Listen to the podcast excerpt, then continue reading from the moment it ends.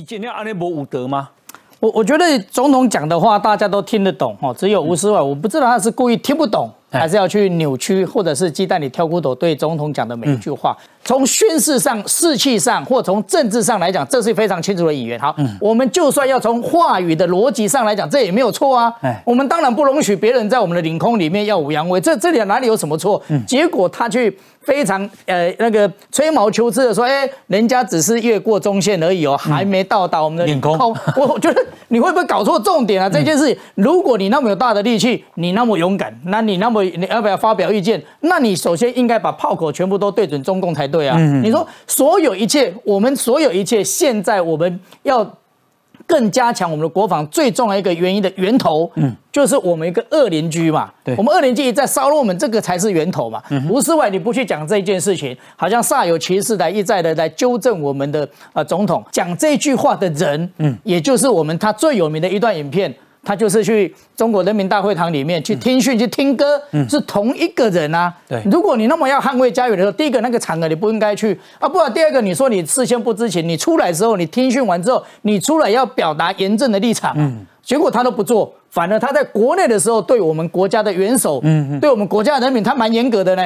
他蛮严格的说，哎，你还跟我清楚，对习近平点舅舅，点舅舅，啊，那还很很还还有我们吹毛求疵说，哎，人家只是越过中线，他不会去讲，哦，越过中线，我们如果说我们还在计较这些，哎，越过中几分钟，我们刚看影片，六分钟就到到我们的领空了嘞。嗯，所以，我我觉得台湾面对这样的一个状况，哈，呃，吴思怀这种人，或像。马英九、马英九前总统这样的言论，哈，我常常讲是他们人少，但是声量大，因为他们有职务嘛，他们声量大，但是我们声，他的声量虽然大，但是我们不要，千万不能被他这种声量所引到一个错误的方向去。就说如果今天这个这个是一个是一个敌机的话，对。那他在飞行的过程当中，因为我们的战机基本上会在旁边，就是我我如果已经上来的时候，我我们一般来讲哈，其实正常去做监控它的时候，是我们是两架飞机，我们一定会先飞到这个位置，或者在就因为如果你从这个方向过来，还会在我会在这个位置嘛啊，那这时候我其实会跟他飞行员的对话，嗯所以有没有敌意的这件事情，其实你广播看不出来的。飞行员上面可以讲话是？啊，可以可以可以可以，他们其实可以通话，而且他其实有很多的手势或者很多的动作哈，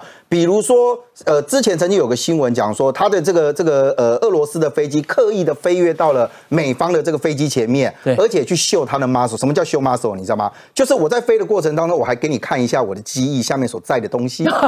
哎，这就是条杠哎。国外也看五回短。哎，上一次那个美军的跟俄罗斯的那个挑衅的行为，是俄罗斯他这样刻意的飞到他前方去之后，还飞到他前面。哎，那这会产生什么？因为它机尾会有乱流，哎，它就会干扰后面这一架飞机的飞行。哦，所以对于飞有没有敌意的这件事情，不是我们大家坐在这边谈论的。嗯，你记得前几天有一个新闻。是这样哈，就是说，当共机的这个飞行员他穿过呃突破海峡中线，嗯，然后讲说我们不是广播驱离他，就共机的飞行员呛了一句，讲说什么？讲说没有海峡中线，嗯哼。可是那个新闻的后面还有一段话，他写的是双方在对话的过程当中语气平和，嗯哼。这个其实也是有判断有没有敌意的一个状况，哦吼。所以如果说以吴世外讲说，哦，他的飞机飞飞飞飞啊，我们这样飞，他就飞到我后面，对。啊，你东南机架是加菜的对吧啦？嗯，而且一般来讲，其实我刚刚讲说两架是在监控嘛，所以这样子算不算敌意？哎，我我想这其实飞行员他必须有很多的空中上面的判断。那你刚刚讲说哦，他如果这样子过来，我已经拦截他了，他也坚持要怎样？我刚刚强调就两架是我们的监控队形。嗯，可是如果今天他在继续的时候，你你就会有三架，你就会有四架。那三架跟四架基本上就空中来讲，他其实就已经告诉你讲说，这就是我的底线，我我没有办法再让你进来，也就是我的架次从两架，因为两架它可以。方便监控，可是我如果要到作战的时候，三架跟四架，三机编队跟四机编队，它所代表意义会不太一样。对飞行员来讲，他很清楚的知道这条线在哪，所以我认为吴思怀他所提出的那些东西，为了攻击你几款文字里头，刚刚这里会为啊嘛。这都是会为啊嘛，会为是中间公门。我再举一个例子好了啦，你他一直认为说蔡英文讲那个什么领空上面是有有错，你不能讲天空什么。当然，我觉得他的原意啦哈，我往上面解善意善意去解读，他就是咬文嚼字嘛。嗯，可是可能吴思怀忘记了一件事情啊。为什么蔡英文要特别强调领空这件事？在八月份的时候啊，中国大陆有个官媒叫做《环球时报》啊，《环球时报》它是怎么讲？你知道吗？在台湾岛上空演习也不是不可能的。哎，不好意思哦，这是央视讲的啦，央视有讲过这句话。那《环球时报》讲什么？你知道啊？他说我们把导弹飞过台湾上空也可以啊。嗯，哎，这些都不是领空吗？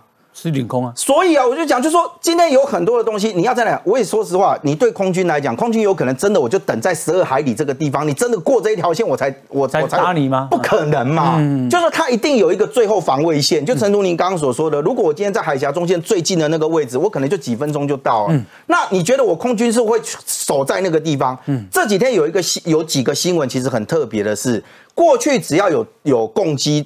那个，如果他进入到我的识别区，甚至过海峡中线，以前的国防部的讲法都比较温和，就是说啊，我们是严密的监控，然后呢，我们其实都会注意到所有的共军的这个敌那个那个动态。可是，在最近的新闻稿里面，其实都多了一句话，我们的防空飞弹其实都已经全程锁定。为什么要特别讲到这件事情？我觉得吴将军可能多多虑了啊，就说你看他在七天之内搞了多少架次啦？你你跟十八号、十九号最喊嘛，十八号来来十八架，十九号来十九架，对，他照日子来。我们还在看说，啊，那二十号是不是要来二十架？就他又恢复了他这个这个传统的这两架的这个运八，两架运八。你看他后面的这些二十一、二十二、二十三都是两架运八。